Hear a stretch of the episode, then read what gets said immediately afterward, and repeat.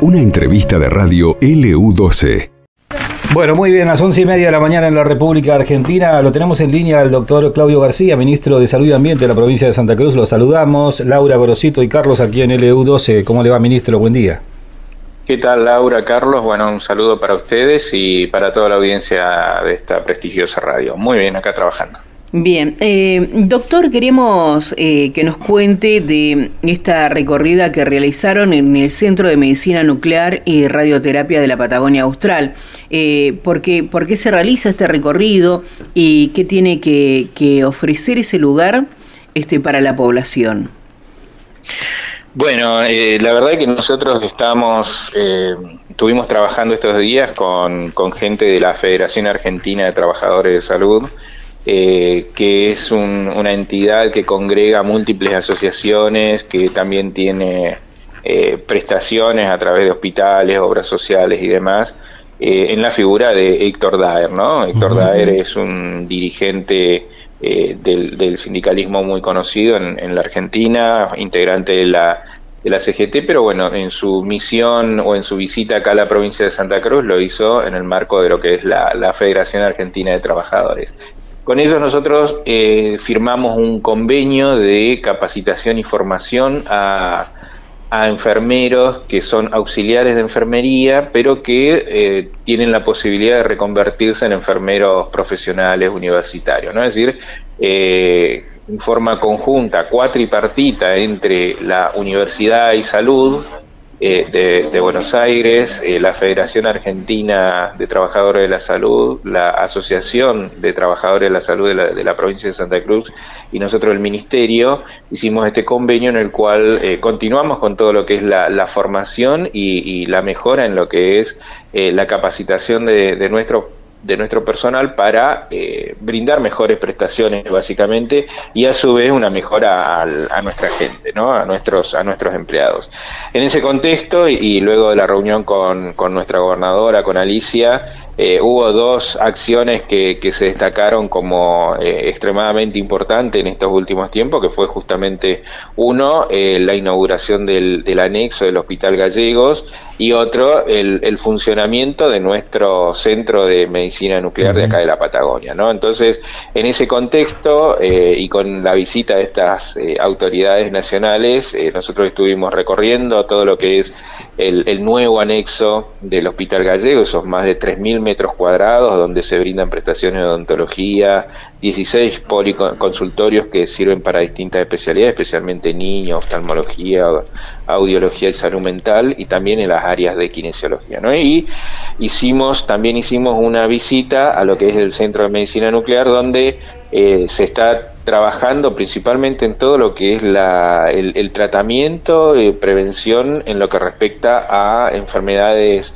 oncológicas, pero también con la posibilidad de, eh, de generar nosotros nuestros, nuestros radioisótopos acá, que es un poco el proceso en el cual estamos yendo como, como provincia, tener nuestro propio ciclotrón y que se generen los eh, radiofármacos que son utilizados en, en, los tratamientos de las distintas enfermedades oncológicas. ¿no? Entonces, mostramos a, la, eh, a, nuestras visitas algo que es eh, que hay muy pocos centros en el país. Eh, recordemos que esto forma parte de una red nacional generada por el gobierno de, Cristina y, el, y el, en su momento el Ministerio de Salud de la Nación, donde cinco lugares de la Argentina tienen esta capacidad, solamente cinco lugares. Entonces, eh, destacábamos y, veíamos por parte de ellos el, asombro en lo que respecta de que eh, acá en la Patagonia y, en este lugar tan, tan lejano al resto de los grandes centros tenemos la, una de las mejores calidades prestacionales en lo que respecta a atención de enfermos oncológicos,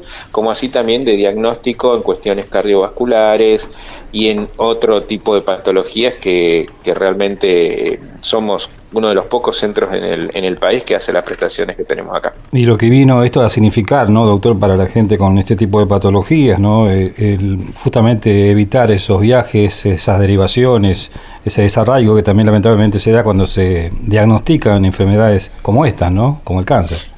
Correcto. Ayer charlábamos eh, justamente con, los directivos de, del CEMPA y, bueno, los números son realmente impresionantes. Es decir, cuando nosotros hablamos de una intervención, de una acción, estamos hablando de que eh, no se hace una derivación a un centro de alta complejidad, eh, no se desmembra la familia, no se produce ese desarraigo.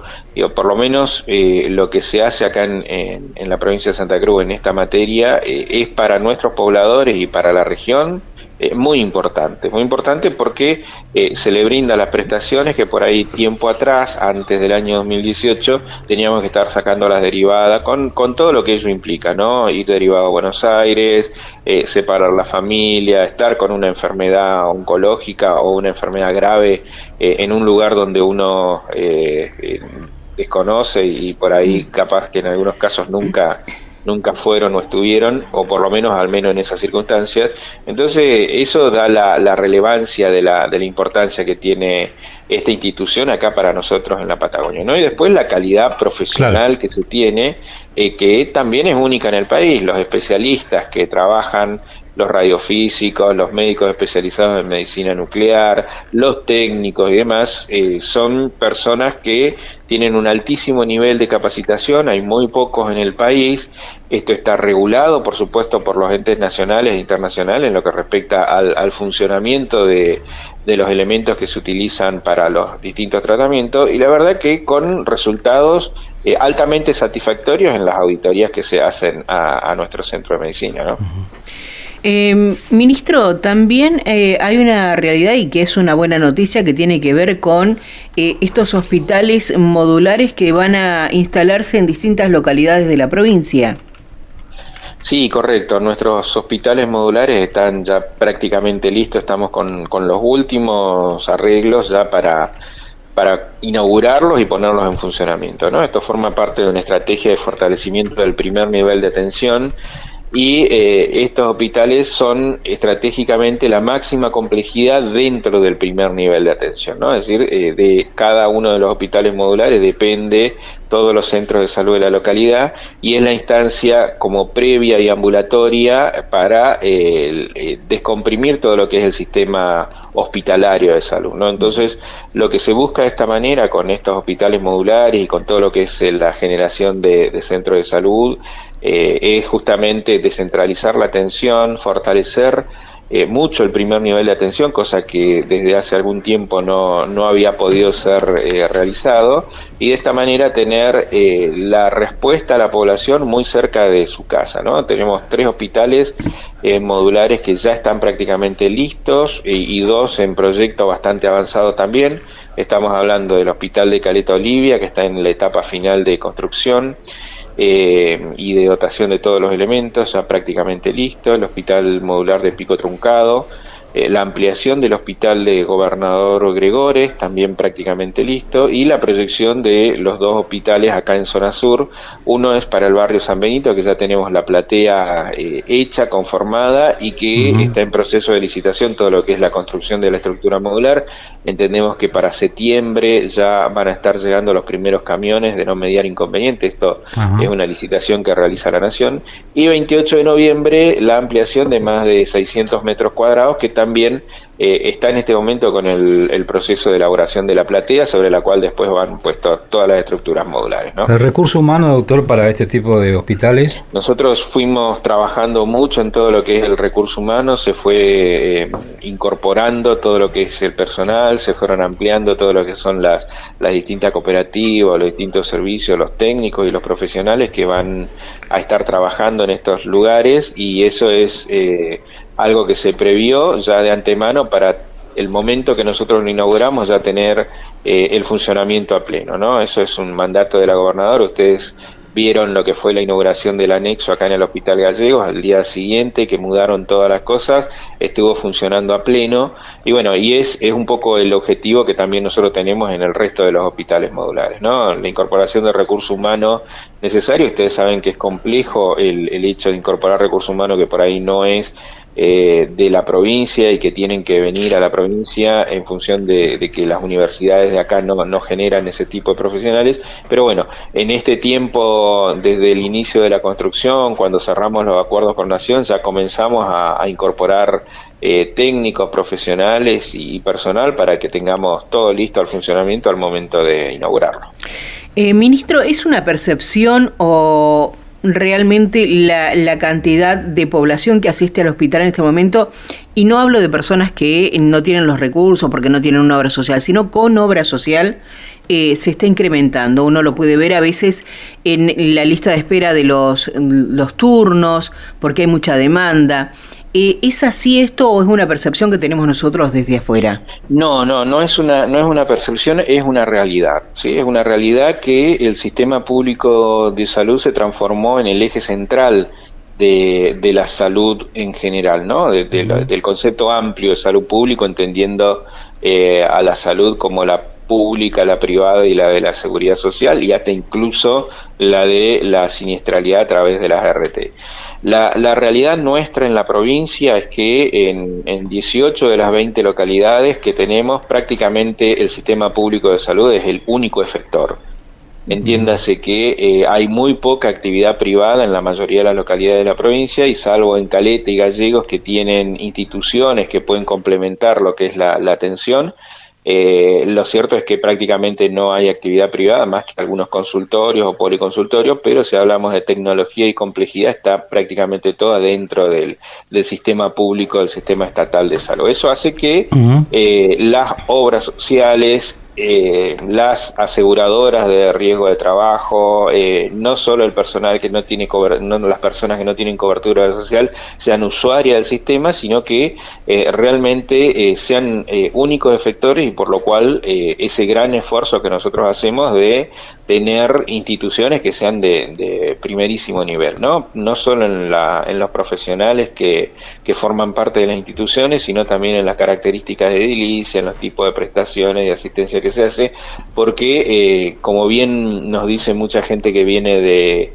de otros lugares o que tiene conocimiento de otras provincias, nuestros hospitales son como las clínicas privadas de cualquier otra gran urbe. Eh, entonces, de esa manera, eh, la prestación lógicamente se ve incrementada. Nosotros estamos hablando de que estamos viendo aproximadamente tres veces a todos los pobladores de, de la provincia de Santa Cruz en un año, si tomamos, por ejemplo, el año 2020. ¿no? Tenemos más de un millón eh, doscientas mil consultas en nuestros, eh, en nuestros hospitales y eso vemos que paulatinamente año a año se va incrementando y que, eh, a ver, va, va en consonancia con el, incremento demográfico que hay también. ¿no?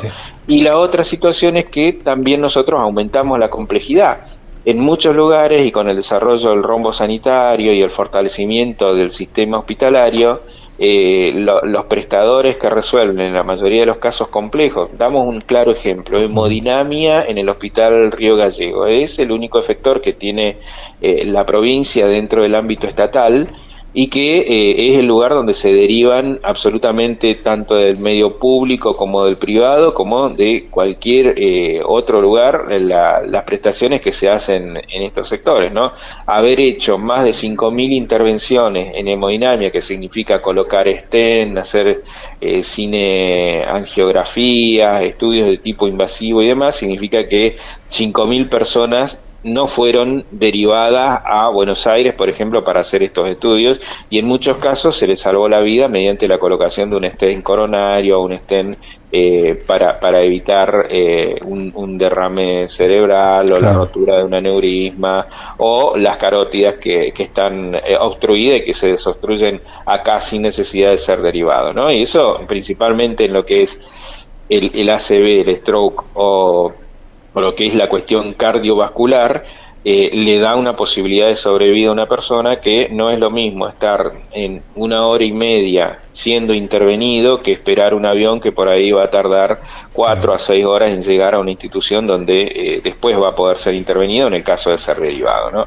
Entonces, aumentar la complejidad, aumentar el profesionalismo de, y la formación especializada de nuestros, de nuestros profesionales una provincia que, que pivotea principalmente sobre el sistema público de salud hace que los volúmenes sean realmente importantes. Y otra, y otra situación que en esta época es muy característica, ¿no? Enfermedades eh, del invierno y los niños. Eh, en Río Gallegos, eh, la guardia pediátrica del, del, hospital es la que recibe la totalidad, la totalidad de la asistencia en emergencia y en urgencia. Por lo cual, eh, digo, si bien existe un ámbito privado, existen consultorios, cualquier cosa que supere la capacidad de atención en un consultorio va a ir al, al sistema público de salud porque es el único efector en, este momento. Y así hablamos de cuestiones eh, cardiovasculares, obstétricas, cirugías de, complejidad, digo, en, gran parte se realizan y se solucionan la, la parte de terapia intensiva, todo lo que es cuidados críticos, cuidados coronarios, eh, es, eh, recae principalmente en el sistema público de salud y eso hace que eh, la demanda sin lugar a dudas sea incremental. Claro, el resonador que había, en su momento había tenido complicaciones, que incluso había que esperar algún tipo de, de repuestos, ¿está funcionando, doctor, en el hospital? Ayer eh, llegaron los técnicos de, Philips, ayer en el vuelo del, mediodía, y ellos están trabajando en dos aspectos, en, culminar con todo lo que es el proceso este de puesta en funcionamiento y en eh, avanzar con todo lo que es la formación del recurso humano nuestro, específicamente para los, los lineamientos técnicos del equipo. ¿no? Sabemos que cada equipo tiene eh, sus características y que requiere una formación específica, independientemente de que los médicos, los técnicos, los auxiliares tengan manejo de lo que es la, resonancia y los estudios diagnósticos que se realizan, eh, las características técnicas del equipo hacen que requieren a su vez una formación especializada propia de la empresa que es la, factoría o la productora del, equipamiento. Así que en ese proceso estamos, el, eh, todo lo que es la parte de, equipamiento, de, a ver, eh, elementos técnicos que eh, están en garantía, por supuesto, y que habían sido necesario reemplazarlos. Eh, Philip lo está haciendo y bueno, y en los próximos días vamos a tener novedades de cuándo vamos a estar en condiciones de inaugurarlo y tener el, resonador acá en Río Gallegos, como también un resonador que en un corto plazo estamos inaugurando en, Comandante Luis Piedrabuena, el tomógrafo de la localidad eh, de Las Heras, una localidad que no tenía servicio de tomografía, ahora ya tiene, eh, hemodiálisis en Puerto Deseado, bueno, muchas acciones que se vienen haciendo desde el sistema de, salud en este corto tiempo de gestión que nos dejó la pandemia, ¿no es cierto? Recordemos de que a los 10 días de haber iniciado eh, la gestión nuestra comenzó la pandemia y estuvimos tres años y medio prácticamente en pandemia, todo el tiempo de gestión, y eh, de un modo muy acelerado y bajo el mandato de la gobernadora nosotros rápidamente eh, avanzamos en todo lo que es lo necesario, ¿no? Como las construcciones, los equipamientos, recursos humanos, todo lo que es necesario para tener una, una calidad de salud que se ve en indicadores. ¿no? Hoy nosotros somos, eh, tenemos el indicador de mortalidad infantil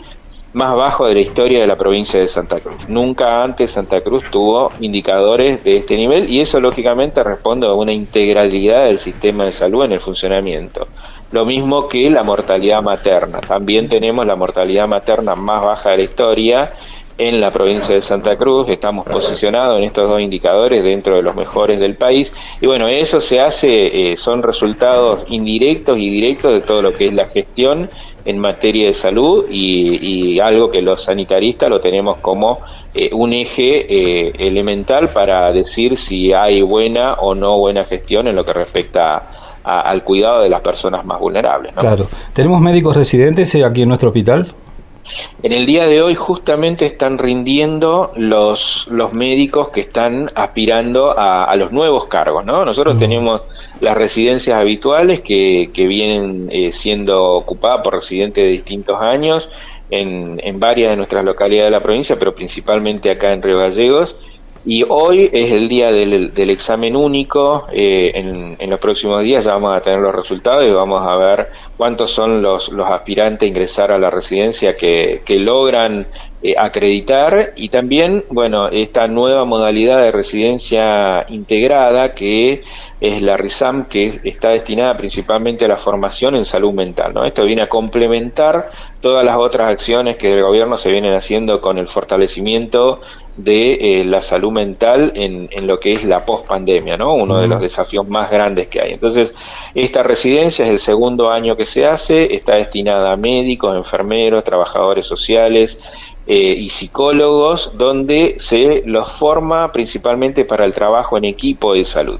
Y también principalmente apuntando a todo lo que es el abordaje comunitario de la salud mental, que es uno de nuestros ejes de, de trabajo principalmente con los profesionales que tenemos actualmente y por todas y con todas las acciones de capacitación e interacción con universidades que venimos haciendo, ¿no? Buscar descentralizar la salud mental, tener un primer nivel muy fortalecido eh, en ese acceso al sistema de salud para que las patologías mentales que se vieron incrementados de un modo realmente exponencial después de la, de la pandemia, bueno, tengamos esa capacidad para, para poder darle respuesta a, la problemática que, que, es tan preocupante eh, no solo acá en la provincia de Santa Cruz, sino también en Argentina y en el mundo, ¿no?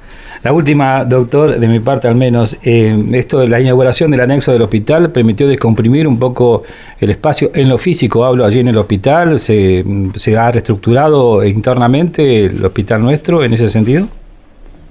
La verdad es que nosotros por ahí escuchaba recién que hablaban del, del año 97, nosotros en el 95 inauguramos el, el hospital, ¿no? que en su momento eh, eran algo así como 16.000 metros cuadrados para Río Gallego, digo, los que trabajamos, yo justo estaba en la residencia en el Hospital Viejo, donde hoy es el complejo eh, cultural, y, y, pasamos a un hospital que era 20 veces más grande aproximadamente, ¿no? entonces nos parecía como una cuestión gigante, tremenda, que en realidad ya a los 10 años de haberse eh, inaugurado veíamos de que la capacidad estaba casi al límite y bueno, a más de 25 eh, eran necesarias hacer las, todas las readecuaciones, ¿no? Entonces, esta inauguración del anexo son 3.164 metros cuadrados más, que sumado al área de, de, la guardia pediátrica, unos 400 metros, nosotros pasamos de tener 16.000 metros cuadrados a tener casi 22.000 o 17.000 metros cuadrados a tener casi 21.800 metros, casi 22.000 metros